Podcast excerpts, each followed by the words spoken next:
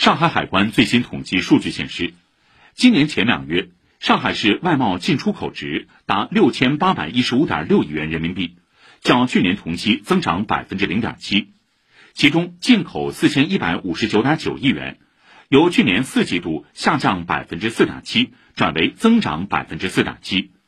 出口两千六百五十五点七亿元，下降百分之四点九。今年前两月，上海市外贸运行主要特点有：新能源优势产业出口旺盛。今年前两月，上海电动载人汽车、锂电池、太阳能电池出口延续去年四季度以来增势。分别增长百分之六十一点一、百分之一百九十四点八、百分之五十八点九。不过，电子产品成为拉低出口主因，其中笔记本电脑出口下降百分之四十八点七，手机出口下降百分之十八点六。进口持续回暖，随着线下消费场景逐步恢复，今年前两月。上海市黄金、汽车、医药品进口分别增长百分之五十八点四、百分之七十二、百分之四十四点五。